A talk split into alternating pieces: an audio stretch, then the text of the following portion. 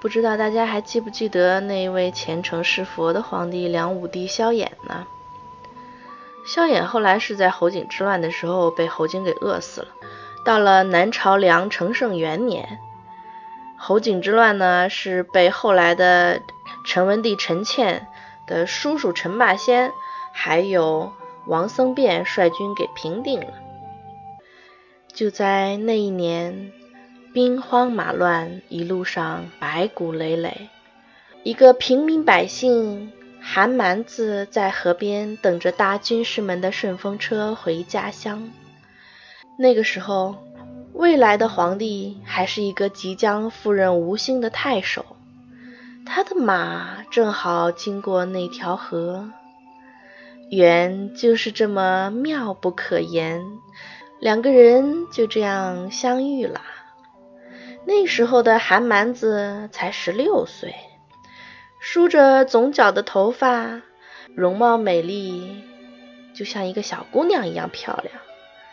陈倩一眼看到他就很喜欢，于是就问他说：“你愿意跟着我吗？”这个场景有没有让你想起那一句台词？那年杏花微雨，你问我愿不愿意跟你走。韩蛮子高兴地答应了，于是陈倩替他取了一个正经的名字，叫韩子高。咱们今时今日啊，韩子高这个男宠和男皇后的一形象已经深入人心了。可是实际上，在明朝以前，韩子高他其实是一个很正经的忠臣，他忠于文帝，安邦定国。从十六岁开始跟随这个陈文帝陈倩，他就是一个非常恭谨有礼，然后又十分察善于察言观色的一个人。他开始的时候是跟在那个陈文帝身边做侍从。那陈文帝这个人呢，性子比较急，那韩子高跟在他身边，属于尽心尽力的侍奉他，时刻盯着陈文帝的这个一举一动。他想要干什么，韩子高总是能飞快的领悟他的意图。所以把陈文帝伺候得很好。那韩子高长大了一点之后呢，他就开始学习骑射武艺，而且胆识过人，就渐渐的开始帮着陈文帝带兵打仗，是还曾经在那个周城文帝讨伐张彪的时候救过文帝的性命，立下汗马功劳。慢慢的，这个声望也是越来越高，一直到文帝去世，高宗即位，那韩子高因为拥兵过重，受到猜忌，所以被诬告谋反。他被赐死的时候只有三十岁。陈书里边对韩子高的评价是无爽于陈杰，可见他其实是个很忠义的形象啊。但是韩子高的这个形象，他从历史进入艺术的时候就被很奇妙的进行了一番艺术加工，在王世贞的这个艳艺篇里面，就直接把他编进了男宠部。后来又有了这个王懿德的《南皇后》这本书，就更是定了腔调啊。可以说，在这个艳艺篇里边，韩子高还只是一个美少年的形象。可是等到了《南王后》这篇小说里边，这个韩子高就从外表到内心都变成了一个姑娘家了。那个书里面甚至写的韩子高整天以女装示人啊，还跟那些个妃子争宠，这简直脑洞开的不知道哪去了。然后再后来到冯梦龙的情史，不光把韩子高的外貌夸的是美如妇人啊，更是描述了一大段这个少儿不宜的床戏，就完全把韩子高写成了一个靠美貌跟身体上位的妖孽，还说陈文帝要立他为南皇后，最后因为多方压力放弃了。那么问题来了，为什么到了明朝，这些个小说家就开始集体搞事情，就把韩子高的形象妖化到了这个地步呢？就是咱们分析啊，其实这里边啊，主要是有两方面的原因。一方面就是正史的叙述啊，这个里边的确是有可乘之机。因为陈文帝跟韩子刚那段神奇的邂逅和追随，还有后来这个神奇的，就正史里面描述说文帝甚爱之，未尝离于左右。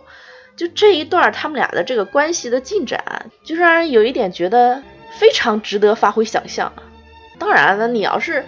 都用这种眼光去看那个明君贤臣，那这个古代好多帝王都要叫屈了，史书都简直全都没眼看呀。你像那个唐太宗跟魏征，就有多次引入卧内，防以得失啊。跟长孙无忌也是常令出入卧内，这动不动咱俩进屋交流交流感情去是吧？就这种记载都很多啊。那人家陈文帝只不过觉得韩子高伺候的好，结果就被歪曲成这样，这也是挺冤的。而且这些个明朝小说里面，通通都把韩子高后来的功绩给弱化了，就完全专注在他跟陈文帝的感情上面。然后另外一方面，这个韩子高的出身啊，也是让这些个作家大做文章的一个重点。因为自古以来，中原就是重文轻武，那魏晋南北朝时期又是一个非常重视门第出身的一个时期。韩子高他作为一个平民老百姓，居然就是因为跟文帝见了一面之后就飞黄腾达了，而且他最后的结局还因为功高盖主被人忌惮。就他的这个发迹史，就让人觉得非常的不同寻常。那这个问题出在哪儿呢？那大家就觉得韩子高，你一定是潜规则、靠脸上位的。其实你要硬说韩子高是靠脸上位的，也可以，因为毕竟当初河畔出狱的时候，如果不是他这个容貌出众，那这个陈文帝大约也看不上他，不会说一看见他就让他跟随左右，是吧？可是陈文帝最初给他的定位就是一个。身边的侍从或者是一个侍卫，是韩子高他自己一步一步凭借自己的努力，才让陈文帝渐渐的委以重任。而且咱们看这个陈史里边的记述啊，是他大了一点之后开始学习骑射，而且处事果敢，能够带兵打仗，希望做一个将帅之人。就在这个时候才有了那一句“文帝甚宠爱之，未尝离于左右”。这应该说。是他自己的努力让文帝给了他这种信任，甚至后面紧接着就是说文帝那个常梦见骑马登山，鹿危欲坠，子高推蓬而生，就是说陈倩他做梦啊，骑马从山上掉下来，都有韩子高来救自己，就是文帝对他是有这样的一种信任在。然后再到后来征伐张彪、王林，几次出生入死，立下汗马功劳。这韩子高完全是凭借军功啊，以平民之身跻身这个将相之列。他的这个奋斗史完全是一部超级励志大剧，就只可惜吧，还没等怎么消停呢，就被新帝给赐死了。其实说起来，对于一个平民出身的韩子高来说，他的一生能够这样精彩的绽放绚丽，应该也是不枉此生了。那后世的这些个杜撰啊，这些个揣测啊。也就只能任由后世去评说了。那么喜欢他的人呢，真正去挖掘他历史的人呢，把他的这个形象事迹去看了一个遍，然后你也会不由自主的真的喜欢他，怜惜他。那这样一个人，他在不管是在历史中真实的清雅如仙人的他，还是在小说里边这个魅惑如妖孽的他，其实都是一样的吸引人，一样的动人，是不是？啊，最后其实我还想到那个明朝时期，对于这些个小说家这么喜欢杜撰他们啊，应该还有一个原因，因为明朝时期这个同性之风啊非常盛行。这个在前面就是讲同性的事情的这个第二期里面，嗯，讲过这个事情，大家有兴趣可以再去听一下。好啦，关于韩子高，咱们今天先聊这么多。随便一说，感谢您的关注和收听，也欢迎大家给我留言跟我互动。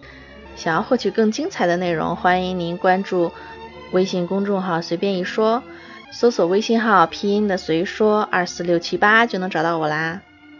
咱们下期再见。